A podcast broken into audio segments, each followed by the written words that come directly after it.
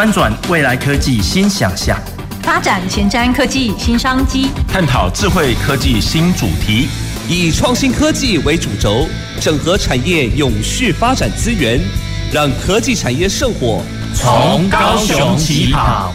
欢迎收听《南方科技城》，本节目由高雄广播电台与国立高雄科技大学产学营运处合作直播。各位高雄广播电台的听众朋友及 FB 前面的观众朋友，大家好，我是国立高雄科技大学魏玉珍，欢迎各位啊来到今天高雄广播电台南方科技城。我们在十一月的月份，我们把它定调为一个循环经济月，所以我们一连从上周开始有四个四个周次，我们要跟大家分享一下循环经济。我们在上一周的节目当中呢，已经跟大家聊一聊，我们邀请了永续供应的协会理事长赖淑新理事长，还有我们高科大环安系赖俊吉主任，跟大家分享什么是循环经济。所以聊了非常多，在十十一住行娱乐当中，我们生活当中展现出来循环经济的可能性。所以上礼拜还特别聊到很多外国人呢，对我们呃台湾在推动循环经济印象最深刻的，其实是一首歌。大家想到了吗？少女的祈祷。好，所以其实很多外国人来到台湾，哎，觉得我们在推动很多的循环经济，从生活当中做起。所以，呃，从 这个资源回收、食衣住行，其实都展现得到。所以我们在上礼拜呢，呃，很特别的节目当中哦，也跟大家介绍了很多个英文字母跟循环经济有关。最常大家听到循环经济会讲到什么三 R 六 R，好，记不起来的呢，要记得回去上一集复习一下。好，但是我们在讲到循环经济这个词，免不了大家都会想到，哎，我们要 reduce，要减少一些浪费，然后呢，我们要重复可以使用，所以 reuse 要能够循环 recycle。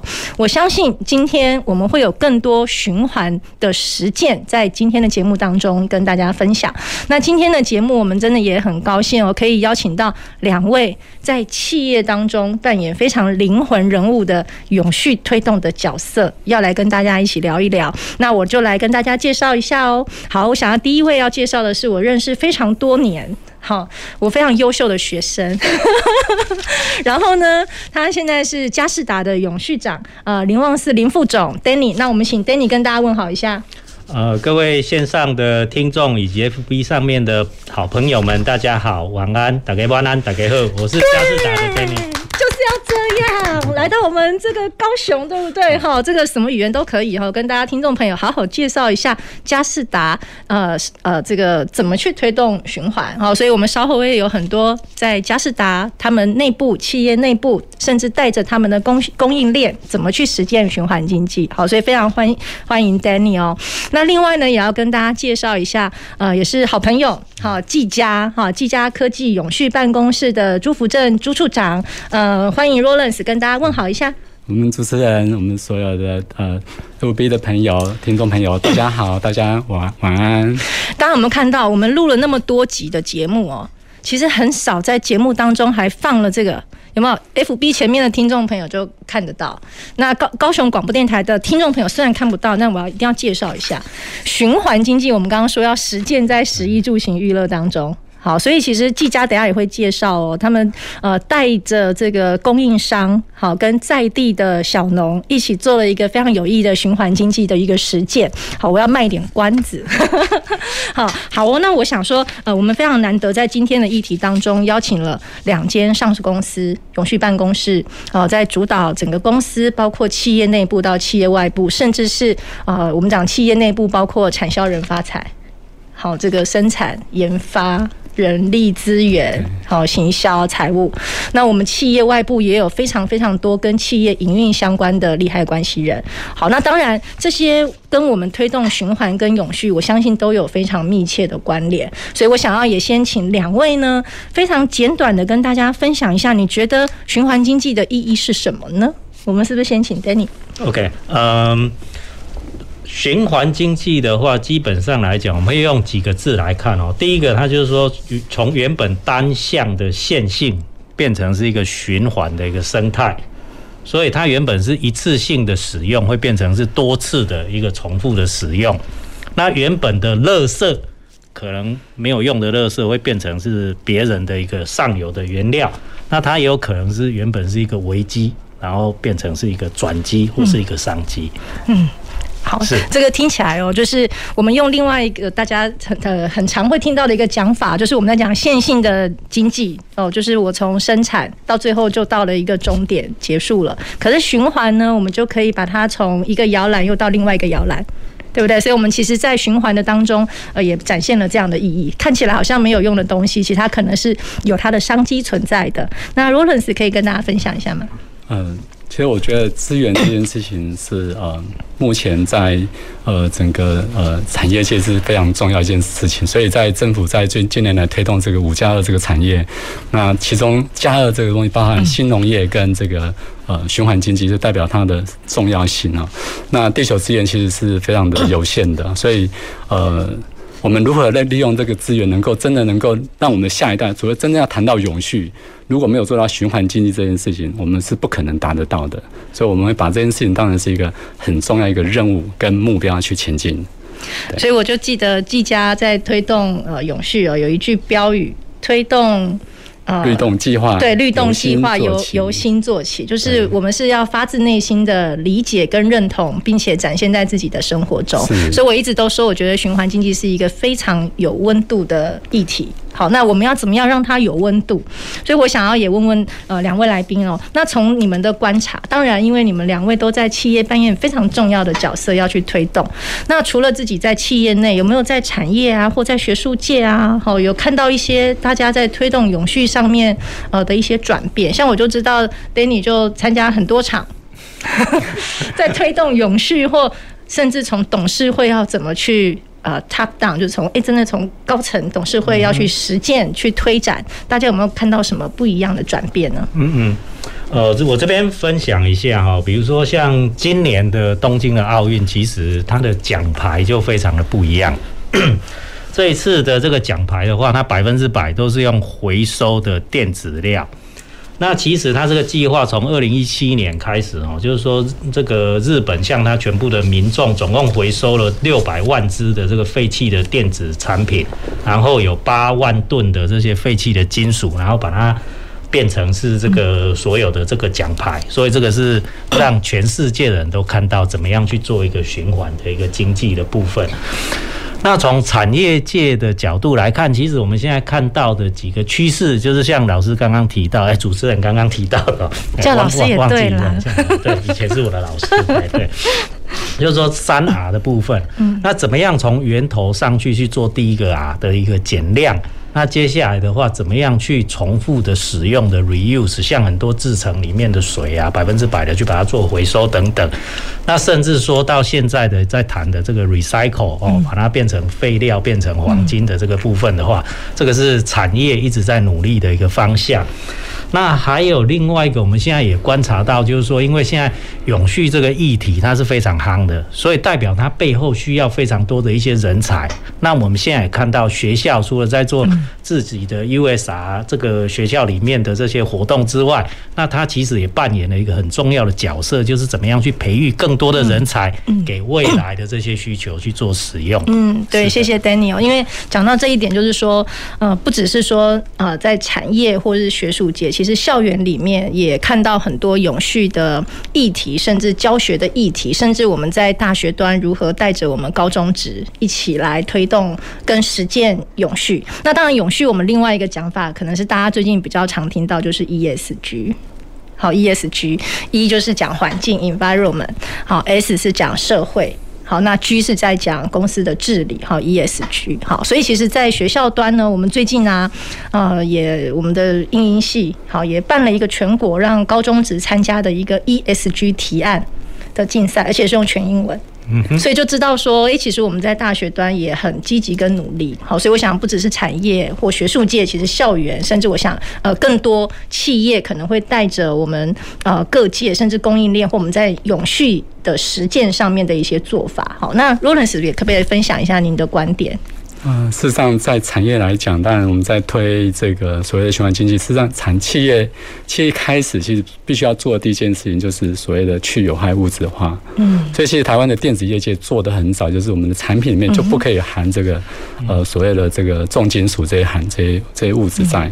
那第二部分，我觉得刚刚主任跟林副总讲的话，就是我们第一个应该是要谈到第一件事情就是 reduce，嗯，然后再来是如何再来 reuse，嗯，那。那所以这个是我们一直以来在推动，如何降低这个能资源使用，其实是我们呃当务之急想要去实践的。那就我们自己企业本身来讲，我们在这两年我们也推动一个嗯，我们推动所谓的再来就叫 re refurbish 或是 remanufacture。我们如何让这个产品能够重新再使用、再制造？对，那那可以让这个产品能够充分延长它的产品的生命周期。好，那我们在研发端也要想一想，哎，我们可以怎么做？对，所以我觉得这这里面有非常多的议题可以去讨论探讨。太好了，这就是为什么我们想要透过一个呃今天电台的议题节目，让大家可以听一听，了解一下。那当然可能很多的案例很丰富，很丰富，我们也可以回头大家再去查阅。好，那我想要再回来跟我们呃嘉士达的 Danny 也请教一下。其实，嗯、我因为两间公司的，我必须说。包括佳士达跟技嘉两间公司的企业社会责任报告书都写得非常好。大家想要了解两间公司他们怎么去实践哦，去下载二零二零年最新的 CSR report 企业社会责任报告书已经揭露了哈。那我们就发现，其实佳士达在很多的呃资讯的揭露上面非常注重绿色，好，包括绿色的产品，好，绿色的营运，绿色的供应链。那可不可以帮我们跟听众朋友说明一下，到底公司在推动循环经济这件事情如何去做？那这个做法上面有没有一个阶段一个阶段，有点像引导式的？好，那有没有一些成果呢？嗯嗯嗯，OK，呃，我简单的报告一下，就是说，呃，在嘉士达这个公司里面的话，我们有一个企业文化，就是没有最好，只有更好。所以要不断的去做努力。那呃，像我们公司是在两千零七年的时候就已经出版了第一本的这个当时是 CSR，就是企业社会责任的一个报告书。那这个报告书也在二零一零年当时的版本就通过了这个第三方的一个认证。所以有的人会讲说，这个 CSR 报告书好像都在做作文比赛，讲的做的到底有没有一样？哦，目前像。台湾大概有六百本左右的 CSR 报告书，那大概有一半是有经过认证的，所以我们是在二零一零年的时候就已经有经过认证，这个是第一个部分。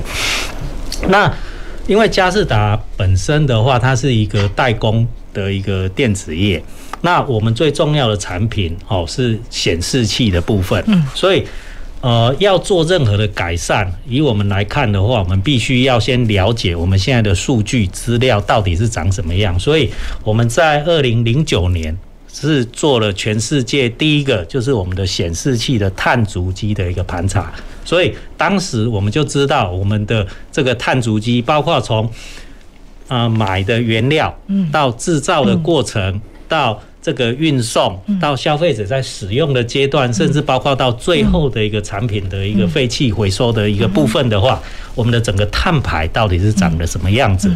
那我们发现了哦，就是说在前面制造的阶段，我们这个原料的部分占的比例非常的高。比如说前前两个阶段的话，它可能占九成以上。那如果以整个产品来看的话，大概有。啊，九成以上是在原料跟这个消费者使用的部分，嗯所以因为这个样子，所以我们就从源头开始去解决这个问题。嗯，所以第一个我们就哦，先从我们的研发制造的部分开始。这个是那个朱副总，这个最专专业的部分，因为副总是从研发主管出身的，对，所以我们就先从研发的阶段开始。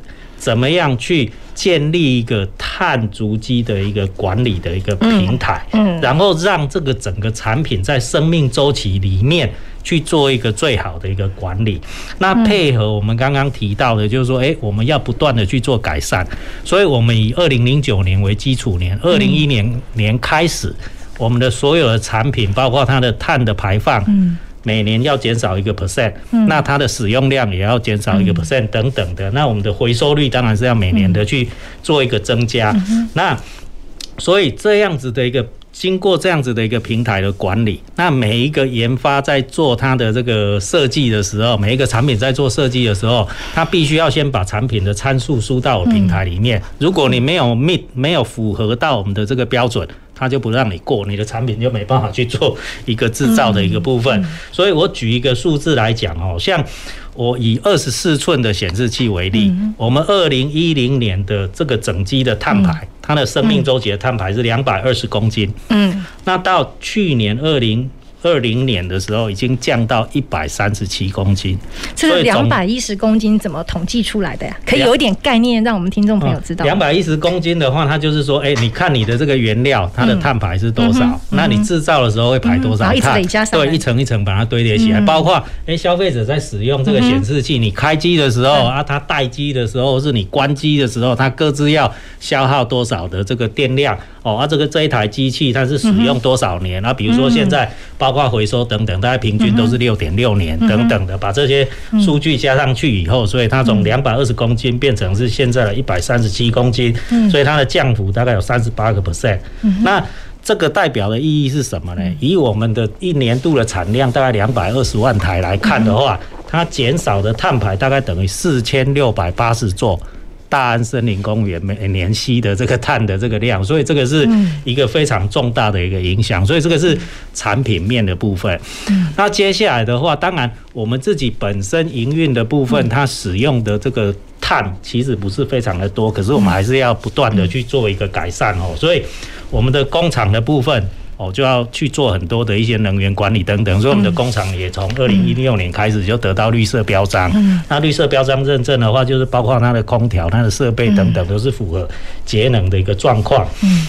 那由于刚刚提到了我们的碳排原料的部分占的比例最高，非常非常的重要，所以我们的供应商的部分，我们就必须要去做一个很好的一个管理。那由于供应商相对相对来讲，通常他们都是比较小规模的，可能他们也没有那么多的资源，所以我们必须要手牵手。然后跨出去，然后带领他们用很多的方法。我们内部自己有怎么样的一个管理的体系，我们就会把这些通通交给他。所以，像今年的话，我们在由于去呃辅导我们的供应商，也得到这个永续行动奖的这个这个银牌的这个这个奖的部分哦。所以总结来讲，我们从二零零九年开始到现在的话，比如说我们的整个产品的减碳。减了五十六个 percent，那减量减了四十九个 percent，那它的节能的部分，由于现在的技术也一直在进步，所以节能的部分降了七十个 percent，那用水也大概降了四十 percent，用电降了十七 percent，那废收那个废弃物的回收也超过九十 percent 以上，所以我们就是自己先把自己做好之外，嗯。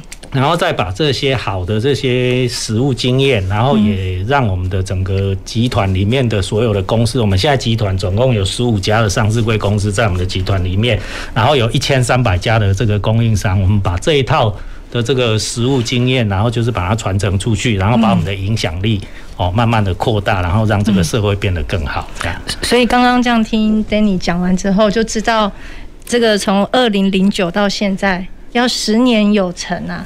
果然，任何一件事情，即使它再微小，我们都不能错过它，也要好好的去思考。我们现在所关心到或看到的这件事情，如果我们真的能够发挥一些影响力，而不只是我们自己做，大家可以一起做，那这个影响即使不是现在，也有可能是在未来的十年。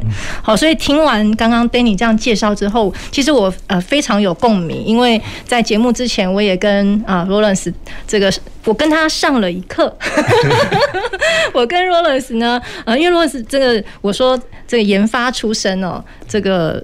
在很多议题的描述上面非常的清楚，特别是都有一个共鸣点，就是要做从企业内部先试行，然后要怎么很有系统的带着自己的供应商。所以我相信技嘉有一千呃，这个嘉士达有一千三百多间的供应商，技嘉肯定也是不少的供应商。那大家都在产业里面举足轻重。刚刚听到很多的分享哦，都不是我说要达到就能达到，要把目标可能定出来。我回过头来一个阶段一个阶段，把大目标变成更小更小的目标来逐一去实践。所以我想要也请 Rollers 帮我们分享一下，因为技嘉其实从二零零九年在开始推动的律动计划重新做起，其实已经。算好几个阶段了，那每一个阶段，我相信都有不同的里程碑在达成。因为其实非常感动我的一句话，其实是跟技嘉孟总在聊天，好，就是非常这个强而有力的，让我感受到技嘉在永续不缺席。那我相信这件事情一定是升值在技嘉的文化当中。那能不能请 r o l a n 也帮我们分享一下技嘉是如何去推动，甚至是呃有没有怎么样带来一些从大循环到小循环的正面影响？我相信这这就是为什么今天我们那么难得节目还会有这个技嘉带着自己的。我觉得是一个社会企业的概念，好，把稻壳真正在循环变成一个可以使用的啊、这个吸管，还有灶具组，好，餐具组，我觉得这是一件非常有意义的事情。那可以请 r o l a n 帮我们分享一下。好，事实上，我们技嘉在二零零九年开始，我们就推动这个律动计划。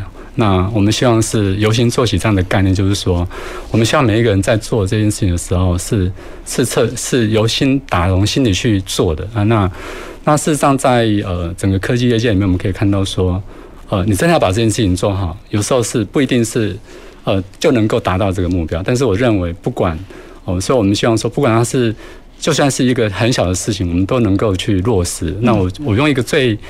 最呃简单的基础方就是，我们公司在企业内部，我们的垃圾分类达到十三类，十三类，意思就是说，我们希望刚刚有呼应到林武松刚讲的，我们不应该。哎，听众朋友，打在 FB 打那十三类，你觉得有哪些？答对的哈，那个我们要赠送 纪念品。对，就是我们本来都是哦，这个应该是清洁阿姨的工作啊，没有，我们是由员工自己去做垃圾分类。好，那用这样的方式，他们能够呃，从日常生活里面，不管带到公司或者带到企业，带到他们自己家庭里面，都能够去呃，达到这样的一个啊目标跟方向。哈，那那所以我们在零九年，我们就把这个愿景就是规划成叫零废弃、零污染。我们在零九年就把这样目标确定下来，那推动这个所谓的低碳科技转型这样的一个想法。那那这一块其实刚刚也先呼应林副总刚刚提到，其实供应商你如果没有做这样的盘查，你不知道说，哎，你的原物料。到你的碳排占了多少？那以我们的呃呃主机板的体系来看的话，我们大概原物端原物料端大概占掉呃二十到三十 percent 的一个碳排。嗯，那这大概什么概念呢？以气象目前现状，大概是会排碳量达大概超过一百万公吨，但是我们自己企业自己的营运本身只排了二点八万。那大家可以想象一下，我们占整个整个这个这个所谓的营运体系里面，我们只占不到一 percent。可是，在产品使用端的话呢，它它的碳排放会超过三百万，三百万公吨。也就是说，我们必须要把这样的一个碳排全部都都一个呃，用一个很科学的方法把它排碳算出来之后，我们才能够真正去了解说，那我们到底要从哪边去减碳是最好。所以，我们自己企业本身在过去零九年到现在，我们减碳达到四十一点五，那这个是讲绝对值。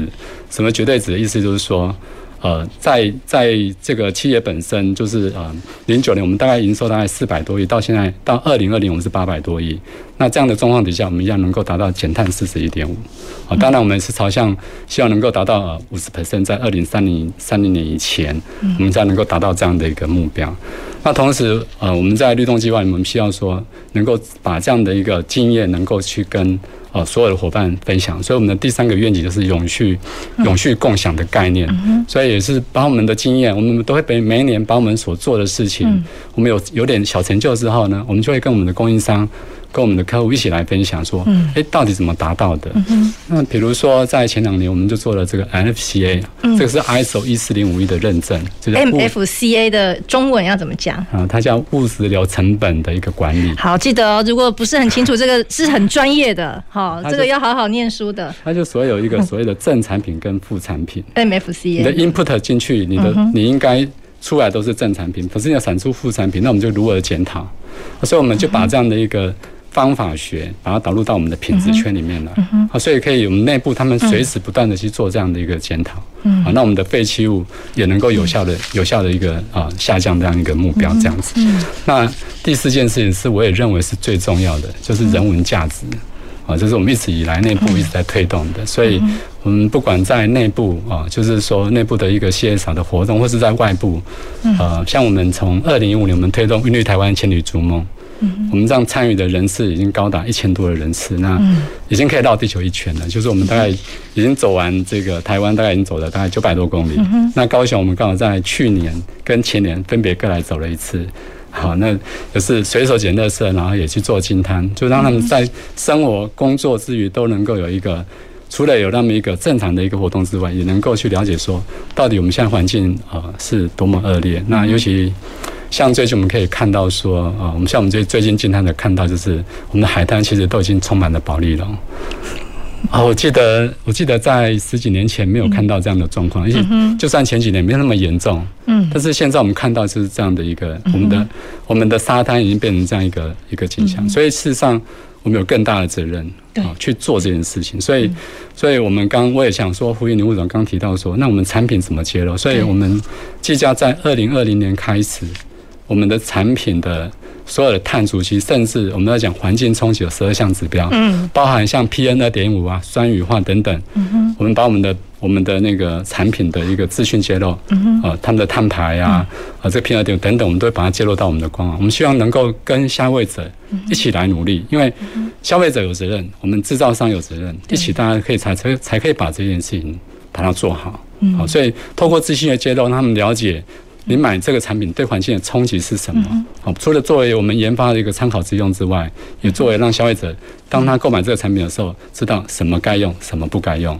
嗯，这是我们一个最大的一个目标。所以，呃，消费者一边消费的同时，也一边教育消费者说，呃，怎么样是有责任的消费？是我们是有责任的生产，消费者是有责任的消费，负责任的一个负责任的消费。好，所以其实从呃 Danny 跟 Rollins 的分享，我们大概都可以知道，呃，企业。在要推动的过程当中，是从新做起。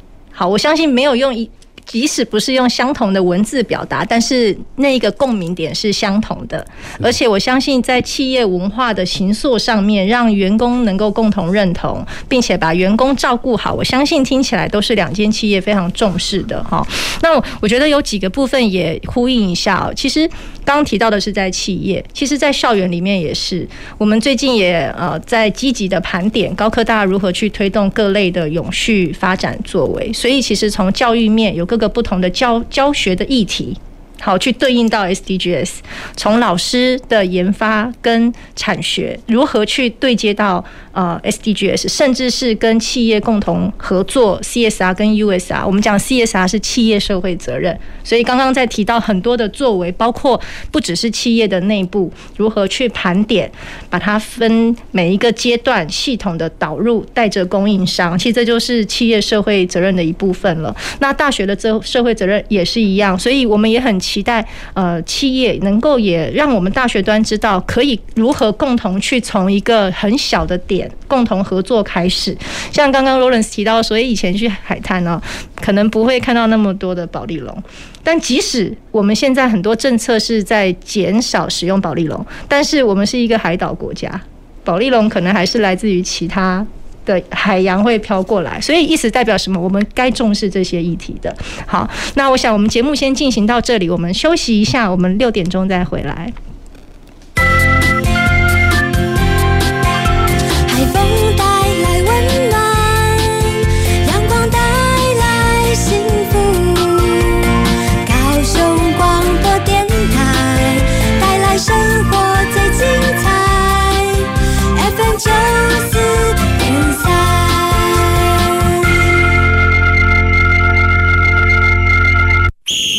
减碳生活运动开始，再升职要环保快要脚踏车，脚踏车，脚踏车嘞！报告班长，脚踏车被它的主人骑出去了啦！减碳生活新主张，平时节约用水用电，多走路或搭捷运、公车、脚踏车等绿色交通工具。上班时可使用双面列印或再生纸影印资料。休息时间，电脑开启省电模式。这些小动作都可以让地球更健康哦。节能减碳运动，生活处处可行。高雄九四三邀您一起来。老公，你上次交保的农民职业灾害保险，保险费又忘了缴哈？那、啊、就忘记嘛，这会影响到权益哦。农民职业灾害保险的保险费必须先缴费，被保险人需在每年五月或十一月底前，将当期六个月的保险费缴到投保农会。如果没有在期限内缴纳，可以有三十天的宽限期。若超过宽限期仍未缴，那么资格会从六月一号或十二月一号起取消哦。记得快去缴费啊！以上为劳动部劳工保险局广告。各位听众朋友，大家好，我是唐丽。多一分消防安全常识，增一分居家生活安全。使用液化石油气，保持通风最要紧。睡前外出多检查，全家安全有保障。当自己生命财产的守护神，防火防灾人人有责。欢迎继续收听高雄广播电台 FM 九四点三 AM 一零八九。大家好，我是张后台医师。接种 COVID-19 疫苗可以预防感染，降低重症及死亡的风险。然而，部分国家即使接种率逐步提升，确诊及死亡人数却不一定逐步下降。提醒大家，千万不可以因为打过疫苗就松懈了防疫。无论是否已经接种疫苗，都要戴好口罩，正确洗手，持续配合防疫，保护自己也保护他人。有政府，请安心。以上广告由行政院与机关署提供。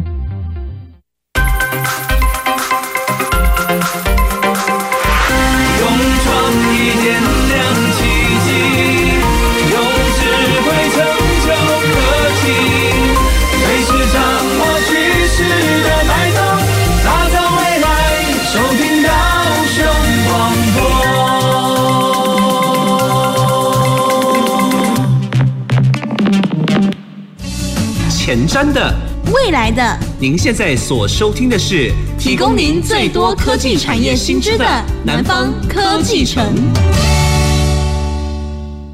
各位高雄广播电台的听众朋友及 FB 前面的观众朋友，大家好，我是国立高雄科技大学魏玉珍。在今天南方科技城的节目当中，我们邀请了两位好朋友，跟大家一起聊一聊企业如何去实践循环经济。那我们分别邀请到了嘉士达。啊，林旺四林副总，Danny，大家好。那对，还有另外一位好朋友是技嘉永续办公室朱福正 Rollins 处长。好，我们刚刚其实，在节目的上半场聊了非常多，让我至今还还沉浸在这个议题当中。好，就是我们刚刚都聊到，哎，差点忘了六点要开始了。好，因为刚刚一直在聊，大家可能会听到在推动永续的永续的呃一些做法，在企业内部，其实它是一个很大的工程哦。企业要去推动循环经济的实践，都是一个工程了，更何况是要带着供应商，还不是一间供应商，上千家的供应商。那当然，我知道我们在聊的过程里面，可能免不了会听到一些专有名词。好，譬如说我们在上一集，呃，赖淑欣理事长就聊到范畴一、范畴二、范畴三，大家可能不知道范畴一是什么。范畴二、范畴三是什么？其实这些都是在衡量说，呃，我们所所产生的这个，呃，我如果讲错，两位要帮我纠正一下哈，不然我应该直接 cue 你们，不要自己冒这个风险，因为这其实是非常专业的。所以我们刚刚在聊的是，到底需要具备什么样的专业，我们可以在推动循环经济的过程当中，呃，能够把。在学校所学，或去到企业之后，能够透过什么样的人才培育，能够共同去推动。好像我刚刚知道，如果要把刚刚呃数字没记错的话，呃，刚刚呃我们罗伦斯说一百公吨，一百万，一百万对的那个呃碳排，碳排放量，但是实际上在技嘉的部分只只有二点。八七七 percent，对，好，所以其实代表的是什么意思？如果企业在自己生产营运的过程当中，能够多去思考带着供应链的话，其实我们在整个循环经济上面是可以做出一些呃努力的，而且是有具体作为的。那大家会发现，我们在谈循环经济，大家都会把比较抽象的，我到底可以减碳多少，把它量化。好，那因为量化才有感觉。不然我们也不知道说哦，碳足迹怎么怎么样说我减少了碳足迹，好，所以其实代表在推动的过程里面，企业的文化、企业如何凝聚共识，甚至是需要具备什么样的专业背景，我们才有办法进入永续办公室去推动吗？好，所以我想说也跟 Danny 或 Rollins 请教一下，因为大家会发现我们两位背景都不太一样。嗯，对，Danny 是从这个风控到人资到永续，好，那呃也是我们高科大财经学院的博士。博士，好，所以他其实是财务背景。那 Rollins 呢是研发背景的，所以其实看起来是很跨领域。那可不可以帮我们分享一下，在永续办公室里面，如果有机会，我觉得哇，这个理念好棒哦！毕业想要进入永续办公室，我们应该要在学校培养什么专长或能力啊？嗯嗯，来，Rollins，我跟你眼神对到了。好，其实我算是呃，从研发零五年我就开始转型了。那那从研发里面，其实当时就是因为觉得，为什么我们的电子欧盟会针对这个电子的产品啊，要求它不可以有含有害物质？那其实这是给我们一个蛮大的冲击，因为我以前是向往向往的当研发的研发这个领域，能够做出产品，其实就非常有成就感。所以零五年的时候。我突然看到这样的一个呃国际趋势的需求，我觉得令我蛮讶异的啊，所以我就开始慢慢往这个领域，那跟老板自我举手说，我希望能够往这个领域来发展。对，那那所以从零五年我开始就是成呃在公司里面就，我觉得我们老板是非常支持，我们就成立一个 W Triple E Endow-Haas 委员会。好，那同时在零九年我们转型叫这个委员会的全名叫什么？它叫 W Triple E Endow-Haas 委员会。那 W Triple E 就是呃谈回收，就是你的产品必须要能够达到，比如说至少要八八十 percent 以上的一个回收率。嗯。好，那 Endow-Haas 就是刚刚讲，他们就针对我们的电子产品的铅、镉、汞、六价铬啊、PPB、PPBS 等等，好这些东西你是不可以含有的，这些这些物质都属于比较。呃，高毒性的物质，嗯，啊，其实我我没想到说我，我我所憧憬的这个研发设计居然是这样的东西，所以我们我们其实计价是非常的早，我们算是在零五年，我们是全呃应该算是全球首家拿到这个 QC 零八 One 的这个系统品牌厂商认证的一个品牌厂商。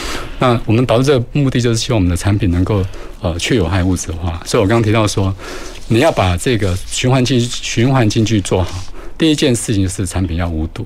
那你的产品才能够真的回收再利用，好，所以这过程里面其实对科技，台湾的科技业其实是非常强，也非常的韧性，调整度也非常的高，所以马上当时的应变，其实在这整个产业里面，其实我们做一个算是一个风起云涌，大家都在讨这件事情。对，那我刚回应他主持人说，哎，那那到底什么样的人适合当永续呢？就是呃，以我们自己单位来讲，我从呃。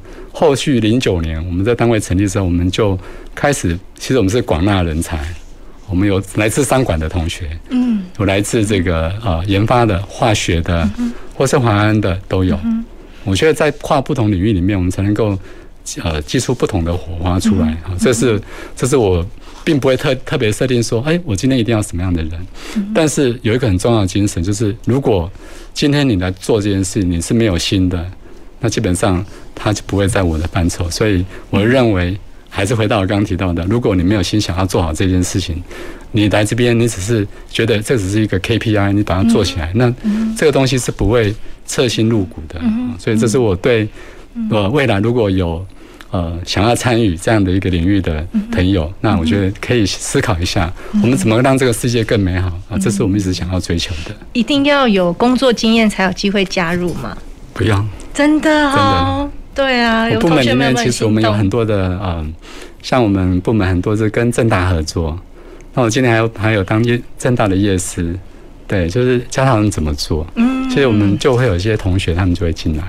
太棒了，对，对我我我们在疫情的冲击之下，很多的学习呀、啊、互动模式都在转变。除了实体，好，那我们甚至未来可能也有更多可以透过线上一起来呃办理的讲习啊、研习啊，也很希望能够让我们南部的学生有机会了解一下我们大企业怎么去推动。我觉得这是一件非常难得的事情，而且刚刚讲到有心，再加上跨领域。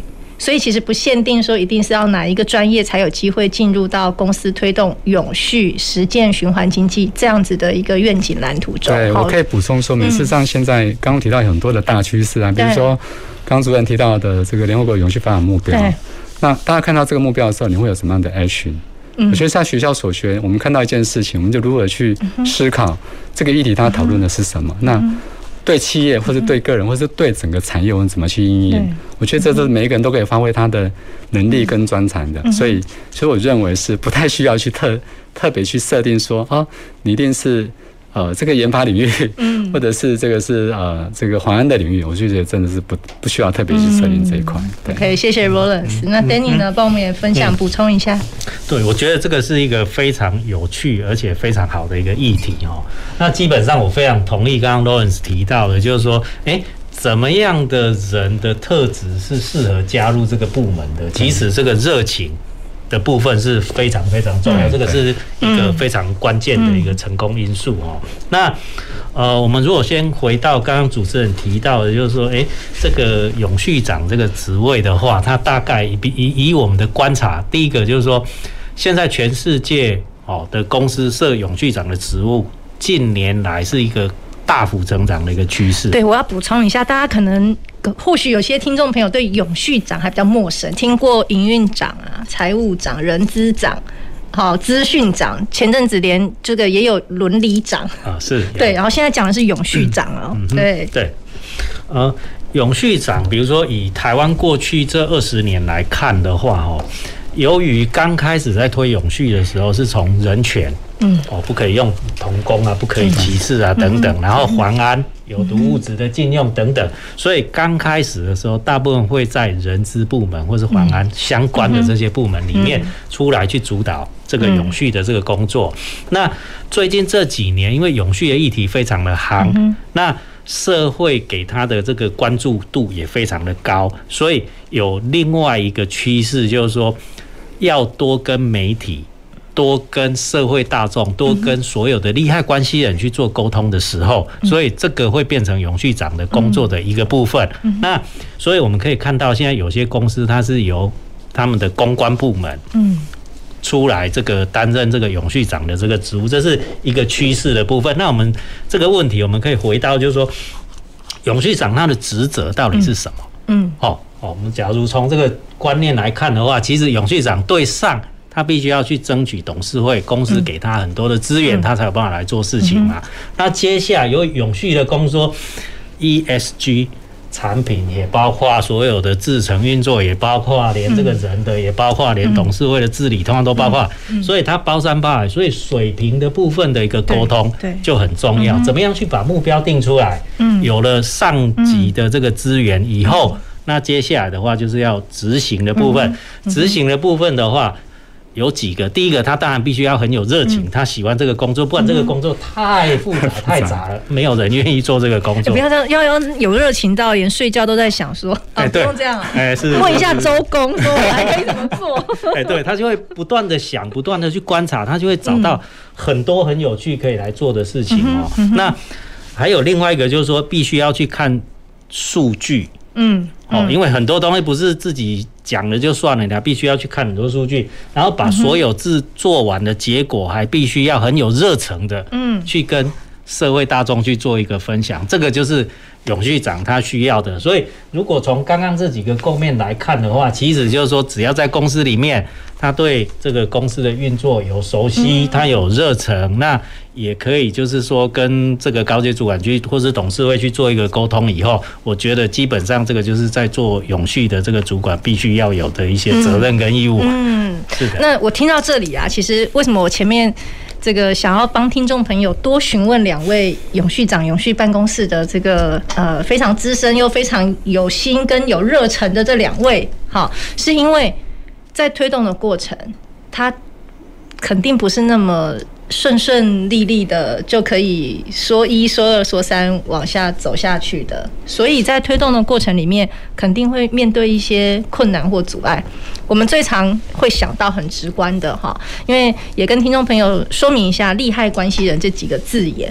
好，大家可能想，利害关系人是什么啊？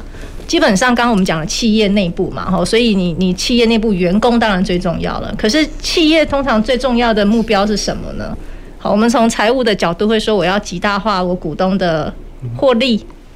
可是企业的营运里面，除了员工、除了股东，还有谁呢？刚刚我们讲了很多供应商，你有上游，你有下游的供应商，所以你的消费者也是你的利害关系人。除了消费者是你的利害关系人，如果你是跨国的，还有你的国际的供应商也在里面。所以为什么我们之前讲 COVID-19 之后断链的这个现象，其实也让我们重新去思考循环经济或永续要怎么去实践。除了刚刚讲利害关系人，其实还包括政府。包括地方政府，包括中央政府，甚至包括我们刚刚讲很多联合国，大家在推动的趋势是什么？所以这些都是利害关系人。那要推动的过程里面，可能免不了会遇到一些阻碍，因为我们要投入，而它不一定是立竿见影的，或许在成本上面就会呃反映的比较高一些。那如何在我投入永续的目标跟我的获利之间取得一些平衡，可能免不了就是会面对的挑战。所以我想要分别跟我们两位永续长也请教一下啊，公司怎么样呃可以去克服或阶段性的带着公司的内部或供应商呃逐步的往前。那是不是先请 Danny 呢？哦，好，谢谢。呃，就是。其实前两个礼拜哦，台湾有一个独立董事协会，然后他在开年会的时候，那今年探讨的主题就是在讲 ESG 永续的部分哦。那里面就是有提到，就是说，哎，企业在做永续经营的时候，第一个你自己必须要活着吧，你才有办法去做永续的一个经营，而且你要活得久，而且而且要活得好。对，怎么样叫活得好？就是说你的获利。一定是需要的，不然你没有办法对你的股东交代，那这样子你的公司就没办法永续下去。所以在推这个 ESG 这个永续的这个这个这个部分的时候，怎么样去跟自己本身的商业模式去做结合？嗯，这个是非常重要的。它不是因为做 ESG 而去做 ESG，而是。让如果因为这样去牺牲掉股东的利益的时候，基本上股东就没有办法去做一个这个认同的一个动作哈。那我举一个我们公司的例子来看好了。刚刚有提到就是说我们有绿色产品、绿色营运，那我们有绿色的工厂。那我在做绿色工厂的营运的时候，诶，我们就发现啊，比如说工厂里面有很多制程，它会产生高高温的一些机台，还要用冷却水塔去把这个热量给带走。可是有些制成它是需要加温，把这个水啊或者 whatever，把它加到一定的温度。那为什么不把这个废热的部分跟它需要加热的部分去做一个结合？那这样子不是就呃一个减的一个加的两个把它综合起来的时候，就可以节省很多的这些不需要的一些能耗。所以我们就因为在做这些事情的时候，我们自己就去成立了一家叫明基能源的一家公司。那我们最近也有做了一些不错的一些实例出来，比如说我们就帮一家半导体的公司，就是世界先进，然后就是像刚刚讲的，它有一些废热，然后我们就把它转成是它需要的一些啊。一些制成的部分，那像这样子一年大概光这一个公司一年就大概节省了两千多万的一个电费，就又等于大概二十座大安森林公园 的一个状况。用大安森林公园大家比较有感。对对对对对，所以这个是一个部分。那另外的话有几个概念哦，这个是。一个蛮重要的，我觉得这个也是蛮感谢，不管是政府，或是说现在有很多投资的一些基金，他们都非常的重视永续。像这个 BlackRock 这个、这个、这、这个他们的董事长，也就是发了这个信嘛，给所有的这些 CEO，告诉他们，你们如果是这个做不好的永续，做不好高污染的，我就不会投。之外，像台湾现在的金融业，我觉得其实也非常的棒，他们会。给一些永续做得好的，诶，比如说你的贷款的利率会给你一些优惠，有一些实质上面的一些诱因。所以回答刚刚主持人的问题，就是说，诶，我们看到有些是成本，它可能是一些风险，嗯，可是。同时，它也存在一些机会。那我们要怎么样去了解这些机会的存在，去掌握机会，然后又跟我们自己本身的营运模式去做一个结合，然后把它发展成另外一个商机。这个可能也是我们现在正在转型的过程里面的一个过程。这样哦，所以即使已经做了十年有成了，还是需要转型的。是，对啊，我发现我刚刚突然听两位这样讲啊，除了有心要有热情，还很有创意。哎，对，没错。是不是还很有创意哦？要一直想说，现在推了推到目前了，我怎么样呃，可以再更往前？感觉极限已经到了，还要再发挥一点创意。好，可能怎么样跨领域的合作、跨领域的结合，然后怎么样把供应商再辅导起来？嗯，好，所以我知道，其实，在技嘉也非常非常用心。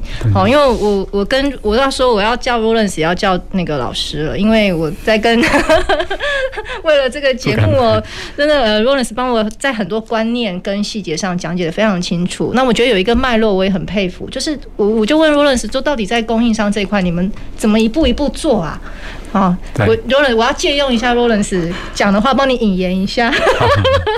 从从教导开始，怎么往下走？我们在供应商这一块，我们从呃，其实这个有时候是萝卜跟干棍子的问的一个问题嘛，哈。那我们从二零一二年开始，我们就我们其实我们公司每年都会办这个所谓的供应商尾牙。那我们就利用这样的机会，我们从二零一二年开始，我们就办这个呃永续供应商的一个评鉴。嗯嗯，利用这种评鉴，就是说我们对我们的所有的供应商伙伴，我们会尤其是这种重要的呃最关键的供应商伙伴，会这样做一个评鉴的方式。那这个评鉴方式其实它涵盖的范围就很大啊，比如说。在在我们电子产业里面，我们有我们必须要遵守现在我们在叫 RBA 行为准则，就是企业行为准则。嗯、那这里面涵盖刚提到的人权呐、环境安全呐，或是污染呐，哈等等，这或是我们刚才提到的永续议题等等，它非常的多。那我们就用用这样的方式去做评鉴，那让让供应商也知道说，哎，其实我们非常重视这议题。嗯，那那像最近我我想用最近的案例，好的。那最近刚主任有提到说，哎，什么是范畴一、范畴二、范畴三？那接下来在明年啊，ISO 一四零六四之三，它是范畴三，它就。正式列入标准，所以你必须拿到这个 certificate，你拿到这个认证，你就必须要符合。那这对于一般供应商，尤其是小型的供应商来讲，他们的挑战其实是非常的大的，因为那是一个，这是一个跨领域的一个东西。那那技嘉其实我们在二零一五年的时候，我们就把这个内部这样的系统把它建立起来。所以我们在这两年，我们几乎。都会去排这个课程，然后来教我们的供应商说：“哎，供应商来上课。”对对对，可以教你们怎么上课。然后我改天也可以上一下嘛，我觉得也是这个生态链呢。对，因为范畴三其实它蛮复杂的，范畴一、范畴二就是范畴二很简单，就是我们今天所有的间接用电，比如说。所以范畴一就是直接、直接、直接的直接用电。所以直接用电就像冰箱的冰箱的冷媒啦、冷气啦这些东西都直接的。嗯，好，那间接就是像我们用台电的电，它是属于间接用电。嗯，但范畴三就。不一样了，范畴它涵盖的范围很大，包括我们刚刚提到的原物料啊，好，或是产品的使用，或是产品的废弃，或是员工的通勤，你都必须要把它量化。那这样的一个数据，如果说对一般的企业来讲，尤其是小型的企业来讲，它其实是难度很高，因为他们有这样的人力或者是资源。那这时候我们就扮演这样的一个火车呃火车头的角色。第一个，我们要教他怎么做。嗯，那那第二个部分，我们自己做完，我们觉得很有成果。比如说，我们从零九年到现在，我们减碳四十一点，我刚刚提到的，那实际上帮公司大概省了五亿多。嗯，实际上不一定是成本，有时候是帮公司省钱的。它是赚钱的，OK，所以这个观念很好哦。对，它是赚钱的。对，那这是一个很好的成功案例，我们就算是成本的节省了嘛。是是是，那我们跟我们的供应商分享，我们是怎么做到的？所以，我们刚提到，我们就像我们今年绿动计划到二点零，我们叫减量共享爱地球。嗯，就是说，我们希望我们的减量的的过去的经验，可以跟我们的供应商伙伴一起分享，大家一起成长，而且。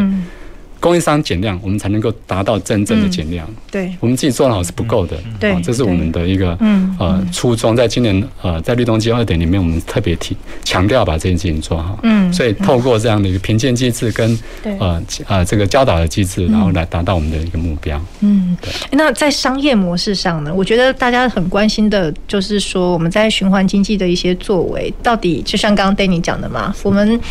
当然，它可以是一个阶段，刚开始可能是比较有社会公益性的，但是如何从公益的角度可以引导或往实质的商业模式发展？你们有没有遇到的一些挑战瓶颈，或其实觉得可以怎么样来携手合作啊？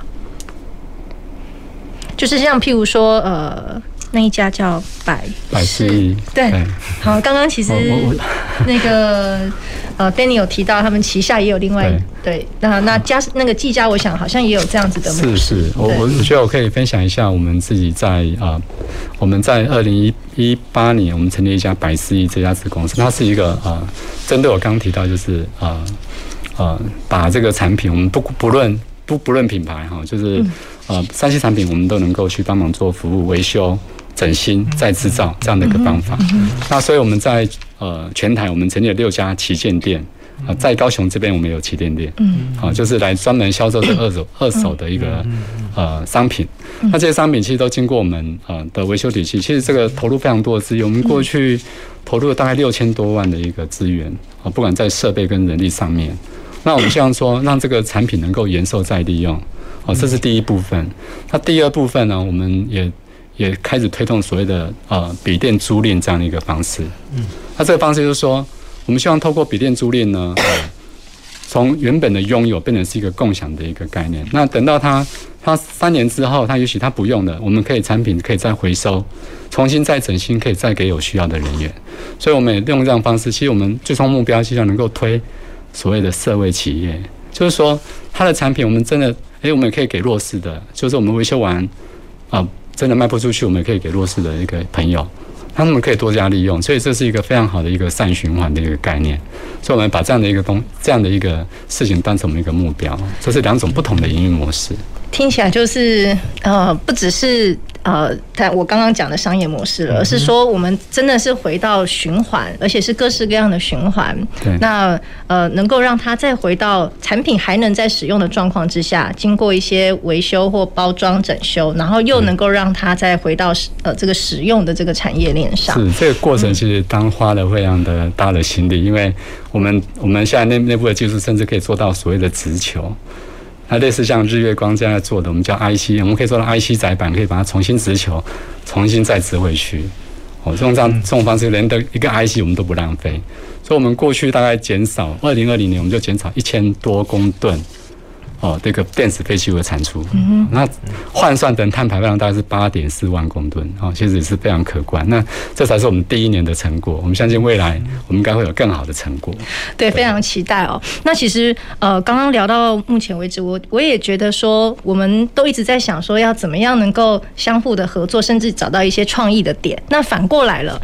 有有没有一些呃最后的一分钟哈，就是可以帮我们也呼吁一下，呃，如果今天真的有一些好的想法，不管是在企业内部的同仁或企业外部好的利害关系人，如果真的觉得有一些不错的做法，是可以回馈给两间公司的吗？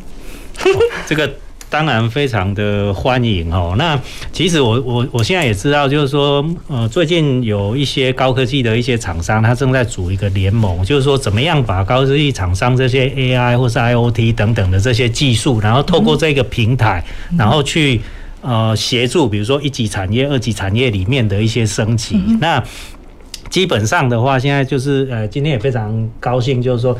像技嘉这边啊，或是也有很多的公司，大家都愿意投入在这个 ESG 这个永续的这，或是这个循环的这个领域里面。那我相信越来越多人参与这个平台的时候，那供给方出来，然后我们去找到我们的需求方，然后把用这个平台，然后去把相关的一些需求去把它做整合。我相信台湾是有非常大的这些能量，可以去把这些事情给做好。